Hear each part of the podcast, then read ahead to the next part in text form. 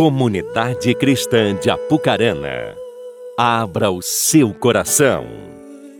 Momento da Palavra de Deus.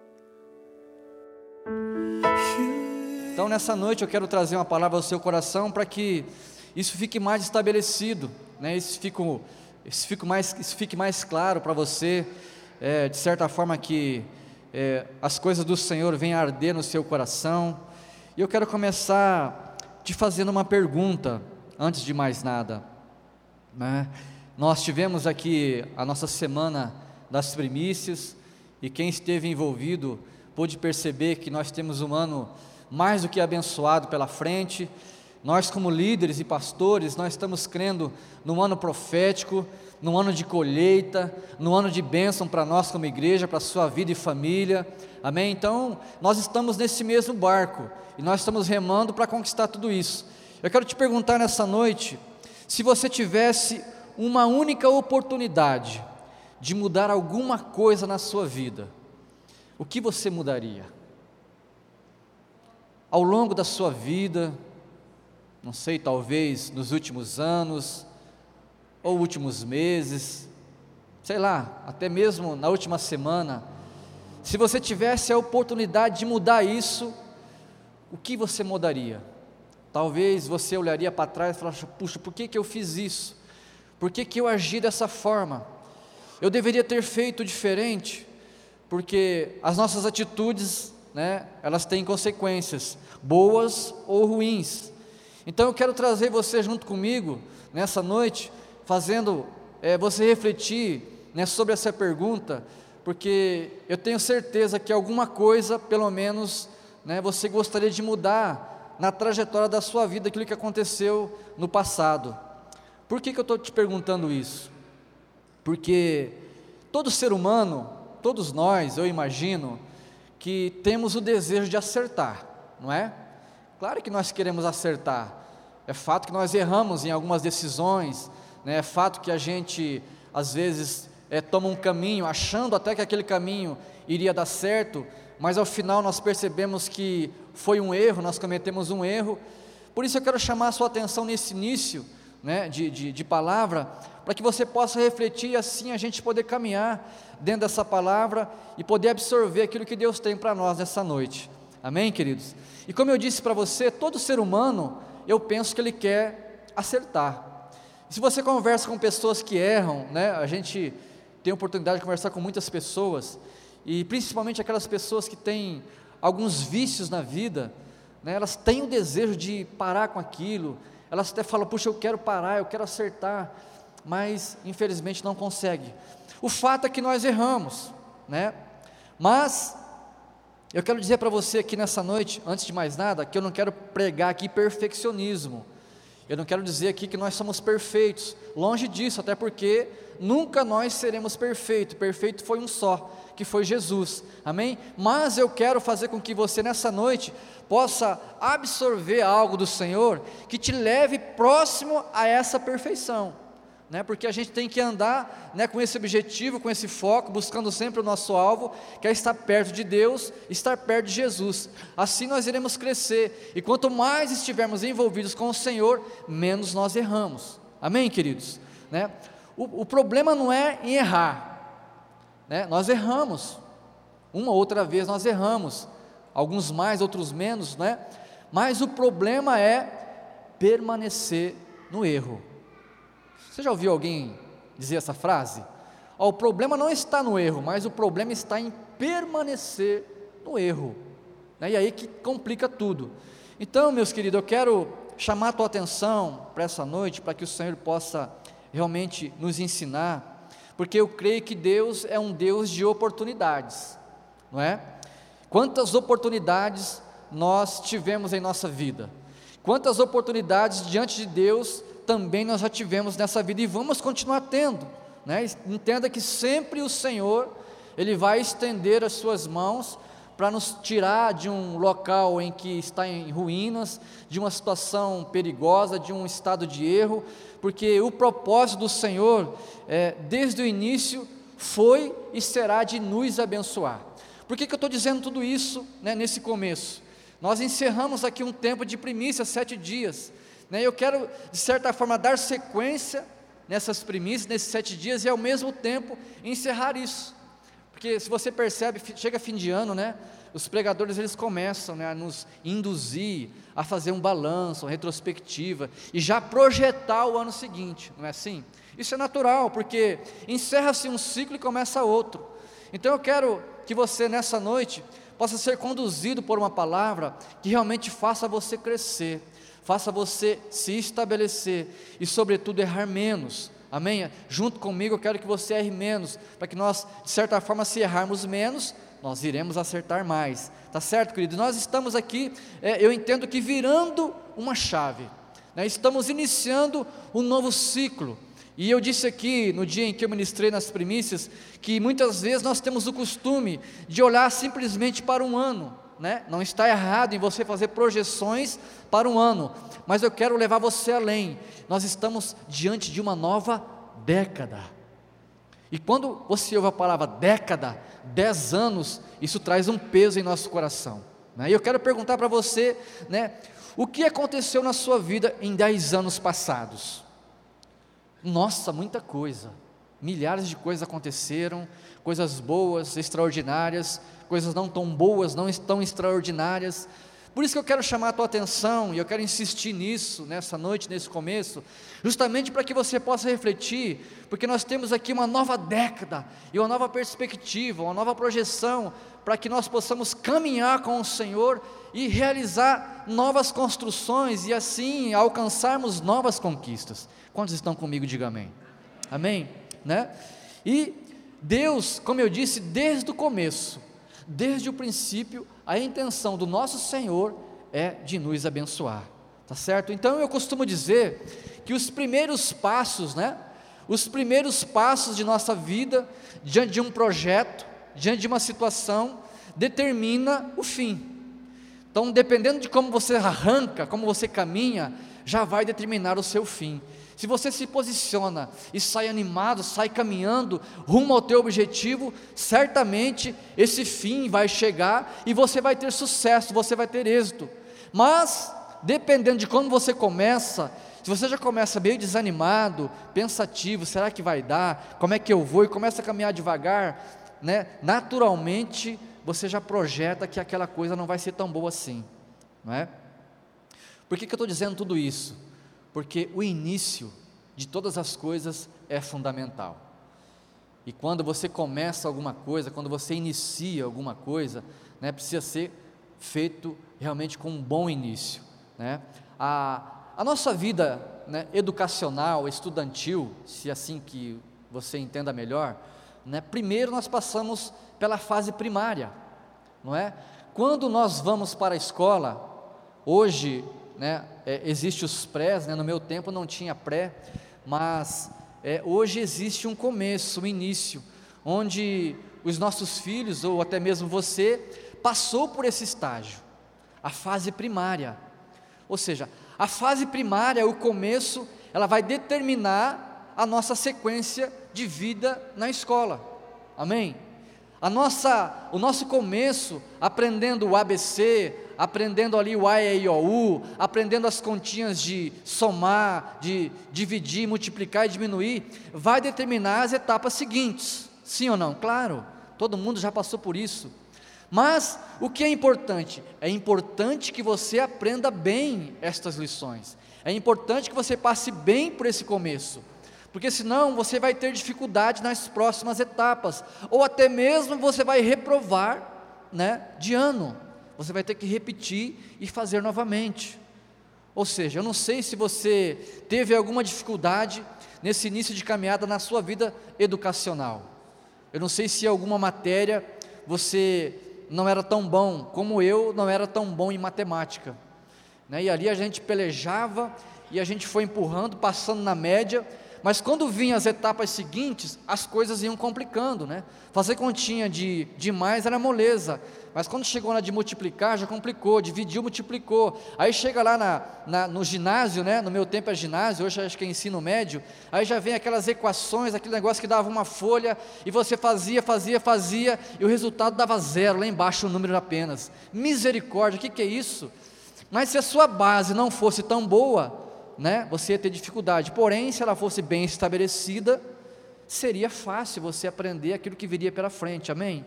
Por que, que eu estou dizendo tudo isso? Porque na nossa vida espiritual não é diferente. Né? Percebe que Deus, Ele sempre faz uma relação da nossa vida natural com a espiritual? Todo começo é importante, inclusive na nossa vida espiritual. E por que eu estou falando de começo, de coisas primárias? Porque nós estamos começando um ano começando uma nova década. E como eu disse, dando sequência das primícias, mas também já finalizando isso, porque talvez você não ouça mais. Olha, o começo, olha isso, olha aquilo. Não, hoje é uma palavra para que Deus possa abrir o seu entendimento, abrir a sua mente, abrir o seu coração, para que você possa continuar nesse caminho, bem estabelecido pelo Senhor, onde os seus pés não mais vacilarão e você terá um caminho a ser percorrido diante de Deus e junto com Ele. Amém? Quando nós nos convertemos, né? Quando eu me converti, e eu imagino que você também, quando você se converteu, as pessoas começaram, né, a ministrar a palavra de Deus ao seu coração. Elas começaram a falar do amor de Jesus, elas começaram a te ensinar, né, a andar nesse novo e vivo caminho que o Senhor tem para nós. Eu imagino que com você não foi diferente de mim. E o que mais nós aprendemos no começo, né, é o que? Eu não sei se você se lembra, mas as pessoas elas começavam a dizer: olha, isso aqui não é correto, isso aqui não deve ser feito dessa forma, você tem que agir assim, você tem que fazer, né, não é mais dessa forma que você faz ou que você pensa, a palavra de Deus diz assim, olha, é assim, é assim, e você vai começando, né, a, como se uma cortina começasse a se abrir na sua frente. Ou seja, as pessoas, quando começam a nos ensinar, né, sobre uma nova vida em Deus, uma nova vida em Cristo, elas falam principalmente de qual assunto? Quem arrisca? Qual é um dos principais assuntos que nós abordamos no início de uma caminhada cristã? Quem veio de manhã não vale. Hã? O que mais é falado no começo? Obediência, olha só, é uma delas, né? É o caminho. Mas algo que a gente é, é incisivo, insiste em dizer: olha, não faça isso, não faça aquilo, porque isso é pecado. Eita, igreja linda, né? Obediência, pecado. E a gente começa a aprender sobre o pecado. Ah, mas isso é pecado? É pecado. Olha, não pode. Isso está errado. Você não deve mais proceder assim. É ou não é? Foi ou não foi assim? Quando você começa a ensinar alguém, você não começa a ensinar por esse princípio, por essa base. Por quê? Porque é importante, porque isso vai determinar a nossa vida lá na frente. Amém, queridos? Porque a nossa vida com Deus, bem estabelecida, ela vai se tornar uma base e realmente vai se tornar um fundamento para que eu e você possamos caminhar nesse caminho e alcançar o nosso objetivo, alcançar as promessas que Deus tem para a sua vida e alcançar aquilo que de melhor nós buscamos, uma vida eterna com o Senhor. Amém? Então, as primeiras coisas, elas são fundamentais.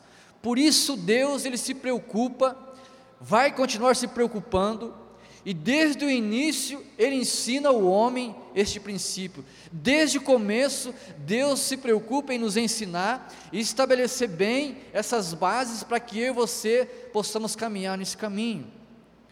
Baseado neste início, e eu quero ler um texto que está em Gênesis, eu quero que nessa noite né, você não abra a sua Bíblia, eu vou ler para você, eu quero que você preste atenção nesse texto, porque talvez a tua versão ela vai ser diferente da minha. E quando eu li né, esse texto, eu já li esse texto acho que umas 20 vezes ou mais, mas é, olhando para esse texto, Deus me despertou a algo interessante e importante que eu quero ministrar ao seu coração nessa noite. Gênesis 4, a partir do verso 1, diz assim: Adão teve relações com Eva, sua mulher, e ela engravidou e deu à luz Caim. Disse ela: Com auxílio do Senhor, tive um filho homem. voltou a dar à luz, desta vez a Abel, irmão dele. Abel tornou-se pastor de ovelhas e Caim agricultor. Maravilha até aqui, né? Família se formando, os filhos crescendo, trabalhando. Glória a Deus, né? Tudo estabelecido, maravilha. Aí começa aqui uma outra situação. Passado algum tempo, né? Passou um tempo, os meninos, né, cresceram, fizeram coisas. Passado algum tempo, Caim trouxe do fruto da terra uma oferta ao Senhor. Maravilha, né? Olha que bom. Menino obediente, né? Entendido, trouxe uma oferta a Deus. Glória a Deus. E Abel, por sua vez, trouxe as partes gordas das primícias, das primeiras crias do seu rebanho. O Senhor aceitou com agrado Abel e sua oferta, mas não aceitou Caim e sua oferta. Quando eu li esse texto pela primeira vez, quase 20 anos atrás, eu fiquei me perguntando, mas puxa, né? Por que, que Deus fez isso, né? Não aceitou a oferta do menino, do Caim, né? A gente não tem muito entendimento, né? A gente não conhece muita coisa, a gente vai começar a perguntar, vai por, não tinha discipulador naquela época, vai para o pastor, vai para o líder de louvor, né? Vai para o diácono, vai para o presbítero, né? E a gente ia por esse caminho, e aí você vai aprendendo, né? E olha o que o texto diz, às vezes a gente lê a Bíblia, né, e, e, e, não presta atenção. Por isso que a palavra de Deus fala: leia e medite. Meditar você vê, absorver, entender. Né? E eu falei, mas por que o Senhor não aceitou a oferta de Caim, não é? Só aceitou a de Abel? Será que, por que? Será que ele gosta mais de fruta? Né? Ou menos, enfim. Mas o texto ele continua aqui. O Senhor aceitou com agrado a Abel e sua oferta, mas não aceitou a de Caim e sua oferta. Por isso, Caim se enfureceu e o seu rosto se transtornou. Peça uma pessoa enfurecida, com o rosto amarrado. Caim ficou dessa forma. E o Senhor disse a Caim: Por que, que você está furioso? Como você pergunta ainda, né, Deus? Por que eu estou E o Senhor continua: Por que se transtornou o seu rosto? Aí o Senhor disse a Caim, né? Se você fizer o bem, não será aceito? Eu nunca tinha prestado atenção no começo nessa frase aqui. Caim, por que, que você ficou bravo, nervoso? Por que teu rosto se transtornou, se transformou, se transfigurou? Você está irado, por quê? Se você tivesse feito o correto, eu não teria aceitado. Depois de um tempo que eu fui aprender isso aqui, né? Então, ou seja, se você fizesse da forma correta, Caim, não teria problema nenhum. Mas o fato é que você não fez. Aí que vem a grande questão desse texto, né? E o texto diz: é, Mas se não o fizer, saiba que, preste atenção aqui agora. Ó, se você tivesse feito belezinha de acordo, não tinha problema nenhum. Mas, se não fizer, ou seja, Deus aqui estava dizendo, Caim, você pode mudar o teu jeito aqui de fazer isso e vai estar tá tudo certo. E aí que eu quero dizer para você, né, e fortalecer o que eu já tenho dito desde o começo, que o começo, ou seja, o princípio é importante, né? Aqui nós estamos no começo de todas as coisas. E Deus diz ao Senhor: Olha, se você não fizer, saiba que o pecado ameaça a tua porta. Ou seja, o pecado está batendo na tua porta se você não fizer assim. E mais, ele, ou seja, o pecado, deseja te conquistar, mas você deve dominá-lo. Olha que Deus está falando para Caim: Caim, saiba de uma coisa, se você não fizer correto, entenda bem, o pecado está batendo na sua porta, ele quer entrar aí dentro da sua vida, e mais, o pecado quer te dominar. Uma coisa é você ser conquistado, outra coisa é você ser dominado. Estão entendendo? Estão comigo, igreja? Olha a situação em que Caim estava. Por isso eu quero estabelecer aqui um plano para que a gente possa caminhar e de alguma forma o Senhor possa nos ensinar né, aquilo que nós estamos fazendo que realmente nos impede de alcançar as promessas que Deus tem para nós e que também nos impede de que eu e você possamos prosseguir rumo a tudo isso que Deus tem para mim e para você. Ou seja, Deus ele estabeleceu aqui alguns princípios e ensinou os seus filhos, assim como ele ensinou a mim e também a você. Mas o fato é que nós, né, muitas vezes, nós deixamos as coisas de lado, não damos muita importância para algumas coisas pequenas. E como eu estava dizendo para você, quando nós vamos para a escola, lá na fase primária, se nós não aprendemos exatamente como é ensinado, nós vamos ter problema futuro, sim ou não? E eu sei disso, porque eu passei por isso e você também passou. E eu vi pessoas que comigo estavam né, e reprovavam uma, duas, três, quatro vezes, porque não faziam correto. E nessa noite Deus quer levar você a andar por um caminho correto, um caminho de salvação, um caminho de vida, sobretudo um caminho que lhe dê a vitória e as conquistas que você espera nele. Porque às vezes, né, como muitas pessoas, você patina, patina e às vezes você quer avançar, mas não consegue sair. E o pecado é um problema na nossa vida, porque o pecado nos paralisa. O pecado nos afasta do Senhor, você sabe disso. Eu estou dizendo aqui coisas básicas para você, coisas primárias para você. Talvez você começou a andar com o Senhor agora há pouco tempo, mas certamente você já sabe disso. E eu quero reafirmar coisas na sua vida nessa noite, que o pecado ele te paralisa. E às vezes você olha para o lado, olha para a tua esquerda, olha para a tua direita, e você vê pessoas caminhando, mas você não vai, você não consegue avançar. Se havia alguém que entendia bem sobre esse assunto de pecado, esse alguém era José do Egito. Há muitos homens na palavra do Senhor, há muitos homens na Bíblia de referência, mas eu quis usar a figura aqui de José para nos ensinar um pouco mais sobre essa questão de como nós devemos nos comportar diante de algumas situações, principalmente dessa situação que chamamos pecado. Lá em Gênesis 39, a Bíblia diz que José, né, filho de Jacó, ele foi levado né, por uma caravana porque ele foi vendido pelos seus irmãos. José era um menino que sonhava, se você não conhece a história, vou parafrasear rapidamente aqui para você, certamente você conhece. Mas José ele tinha sonhos proféticos, né, esses sonhos incomodavam os seus irmãos e até mesmo teu pai e tua mãe. Mas esse menino era um menino que ele cresceu dentro de um fundamento da palavra. Esse menino cresceu conhecendo o Deus do seu pai, o Deus do seu avô e o Deus do seu bisavô Abraão. Ele sabia que essa linhagem, que era a linhagem dele, tinha promessas para ser alcançadas. Por isso, desde o começo ele passou a ser ensinado que pecado era um problema na vida dele. Então José, né, de uma certa forma imatura, né, ou até mesmo sem entender, os seus irmãos o odiavam, e ele foi vendido e foi parar no Egito. Mas quando Deus tem uma promessa na sua vida, saiba que não importa onde você esteja, onde você pisar na planta dos teus pés, a promessa vai acontecer, vai estabelecer a sua volta.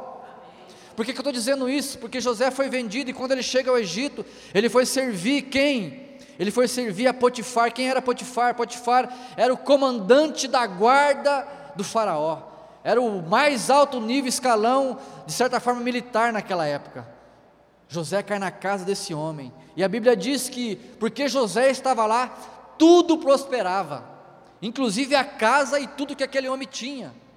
Mas porque José era um homem que temia o seu Deus, José era um homem que temia o Senhor, José era um homem que guardava os princípios de Deus. Mas você sabe, quando você anda num caminho e quer realmente se santificar, você sabe que tem um adversário à sua frente, um adversário que luta todo o tempo 24 horas por dia, tentando armar uma cilada para você cair, porque ele sabe que você vai dar trabalho para ele. Amém? E, e Satanás não foi diferente com José. A Bíblia conta que a mulher de Potifar, a mulher do seu patrão, se engraçou para o lado de José, porque a Bíblia diz que José era um homem formoso. Menina, sabe o que é um homem formoso? Claro, né? Homem formoso é um homem bonito, cheio de charme, né? Imagina que José não tinha minha estatura. Eu penso que ele tinha quase dois metros. Aí pesava uns 90 quilos, sendo esses 90 quilos uns 30 de músculo. E a mulher do Potifar, né, Clevin?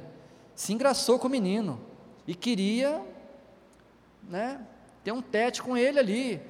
Mas era um menino que conhecia as palavras, as promessas de Deus, e ele se esquivava.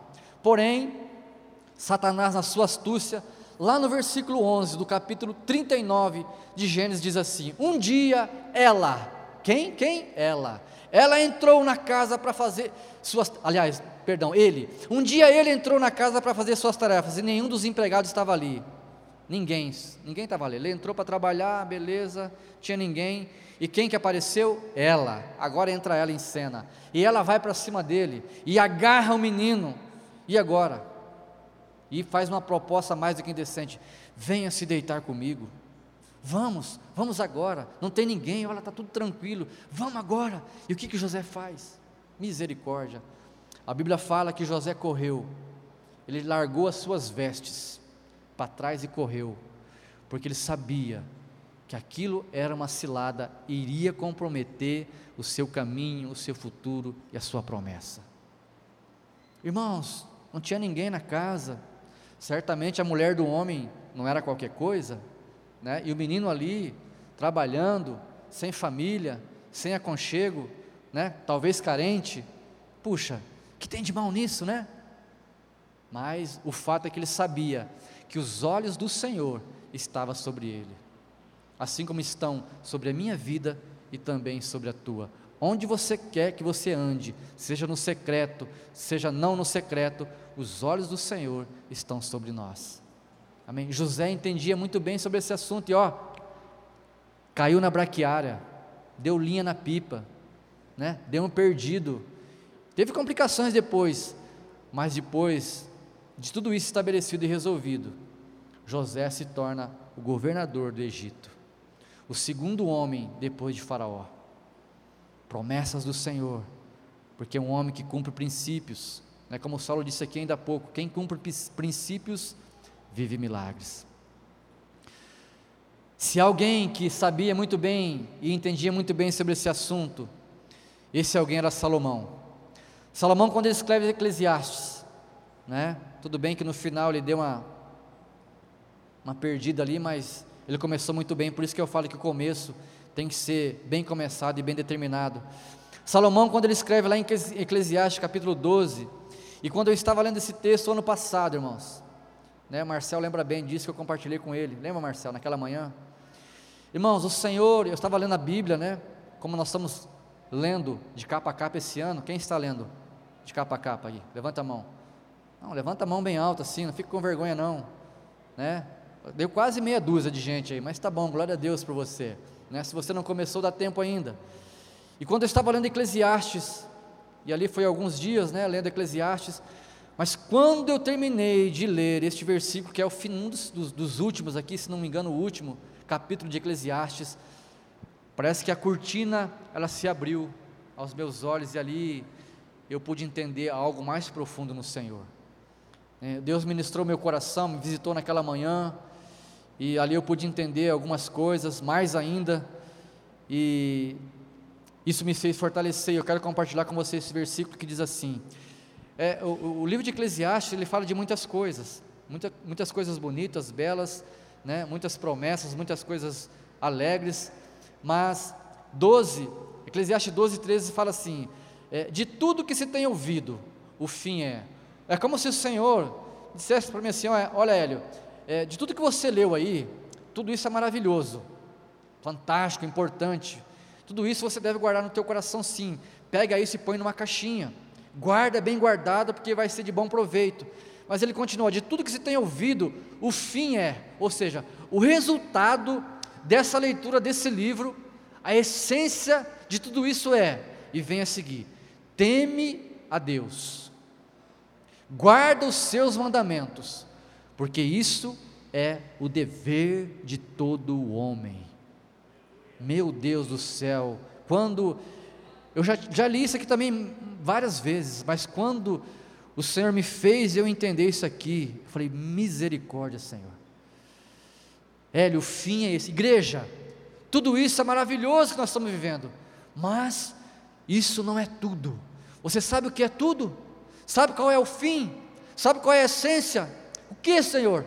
tema a Deus, me tema, me respeite, se preocupe com as coisas minhas, e ainda, guarde os meus mandamentos, porque isso é dever de todo o homem. Ah, meu Senhor, eu já fazia isso, mas muito mais depois disso, e muito mais depois disso que eu estou dizendo para você: tema ao Senhor, porque isso é dever de todo homem, guardar os seus mandamentos. Irmãos, nós vivemos num tempo onde o respeito ele está cada vez mais é, é, acabando, diminuindo. Hoje de manhã eu comentei aqui que no nosso tempo, né? Eu falo nosso tempo, até a Adriana, ela, ela às vezes brinca, né? às vezes me adverte. Você fala parecendo que você tem 70, 80 anos, mas eu tenho quase 50. Né? Faço 49 anos esse, esse, esse, esse ano. Mas eu falo para você com uma geração mais nova, e você está vivendo coisas que nós achamos absurdo. Né? Uma delas é a forma que as pessoas tratam o nosso presidente. Isso já vem de alguns anos. Antigamente, você, para se dirigir ou falar alguma coisa ao presidente da república, não era, não era assim não como é hoje. Hoje as redes sociais estão aí a nível aberto, as televisões falam, fazem piadas, isso não existia. Não é verdade? Quem é mais antigo aí? Isso não acontecia, não. Respeito por autoridades, respeito por professores. Né? Hoje em dia, né, se você é, pai é chamado, não, não você, né? A sociedade como um todo. É chamado na escola porque o seu filho fez mal ou fez alguma coisa errada, você vai questionar o professor, o diretor, é capaz de você processar ele, porque o teu filho né, estava lá, ele foi chamado a atenção. No meu tempo, quando eu, a mãe ia para a escola, o pai, a hora que chegava em casa, levava uma coça ainda. Por que, que você fez isso? Porque você fez aquilo, você vai apanhar, você vai não sei o quê. E levava uma advertência, uma coça, por quê? Estava fazendo coisa errada. Por isso o mundo está do jeito que está pessoas sem estrutura, jovens crescendo psicologicamente deformados, sem estrutura, porque o mundo está cada vez mais fácil, mais atraente. Mas nós que conhecemos a verdade do Senhor, precisamos temê-lo e também reconhecer as suas leis, seus mandamentos e os seus princípios. Por isso nós caminhamos nesse caminho, nessa verdade, e entendemos que a autoridade é autoridade e devemos respeitá-las, porque somos filhos de Deus. Amém, queridos? Se existe alguém que entendia desse assunto, esse alguém era Salomão, esse homem de extrema inteligência, esse rei, filho de Davi, que governou com excelência, mas como disse, você lê lá, no final ele vai dar uns vacilos e infelizmente não terminou bem. Mas eu quero te advertir nessa noite, para que você, de alguma forma, seja ministrado pelo Espírito Santo e que a tua mente ela possa ser transformada, ela possa se despertar para o novo que está diante de você. Eu tive, ano passado, insistido numa palavra, eu não sei se você vai se lembrar, né? Desperta, desperta, igreja, mas não é despertar do som da cama, é despertar espiritual, abre os teus olhos, o teu entendimento, porque as coisas estão acontecendo, né? E o Senhor está aí para usar a minha e a sua vida. Para caminhar para o final, se existe alguém que quer que você entenda bem sobre esse assunto, esse alguém é o próprio Deus. Como eu disse desde o começo, desde o princípio, ele sempre se preocupou e vai continuar se preocupando com essa questão, porque nós somos filhos, nós somos os escolhidos, nós somos a essência, nós somos a feitura das mãos dele, nós somos a obra-prima maravilhosa, por isso ele se preocupa com isso. E eu quero dar continuidade ao primeiro texto que eu li, que fala sobre Caim. E aqui eu quero concluir essa palavra dessa noite. E lá em Gênesis capítulo 4, do versículo 8 em diante, diz assim: Disse, porém, Caim a seu irmão Abel: Vamos para o campo. Olha só, aquele primeiro texto, o Senhor ele faz ali uma advertência para Caim, né? ou, ou seja, ele fala assim: olha, se você fizer o correto, vai ser bênção, Caim. Né? Mas se você não fizer o correto, entenda que o pecado está batendo na sua porta, assim como bate na minha e bate na sua. E mais do que bater na porta, ele quer te dominar. Beleza, Caim ouviu isso, mas o texto continuou, a vida deles continuaram. Então Caim disse para Abel: Vamos para o campo. E quando estavam lá, Caim atacou o seu irmão Abel e o matou. É, O pecado bateu a porta, infelizmente dominou Caim. Então o Senhor perguntou a Caim: Onde está o seu irmão Abel? Respondeu ele: Não sei, sou eu responsável pelo meu irmão? E disse o Senhor: O que foi que você fez? Escute, da terra o sangue do seu irmão está clamando. Agora, amaldiçoado é você pela terra, que abriu a boca para receber da sua mão o sangue do seu irmão. Quando você cultivar a terra, esta não lhe dará mais a sua força, e você será um fugitivo errante pelo mundo. Até aqui.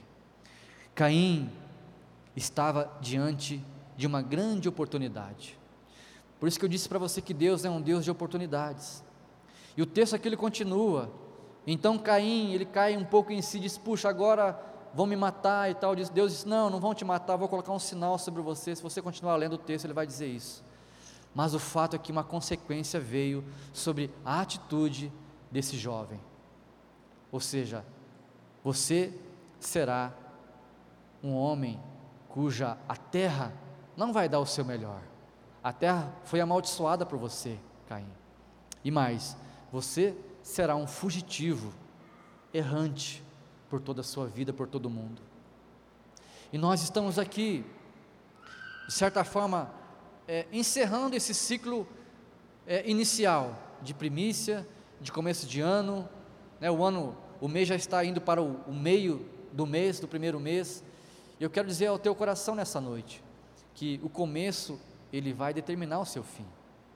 Eu não estou aqui para julgar você, as suas ações, nem tampouco as suas atitudes, até porque eu não tenho condição para isso, nem autoridade. Mas, como um homem de Deus, eu quero alertar você nessa noite e fazer com que você reflita como está andando a sua vida, porque é como se o Senhor estivesse dizendo a você o que disse a Caim: Olha, caso você não faça correto, não vai dar tudo certo. Eu só preciso que você se esforce, que você renuncie, porque assim, né, você renunciando, você entendendo, você aprendendo, certamente, né, o seu fim será glorioso. Amém? Vamos ficar de pé, igreja?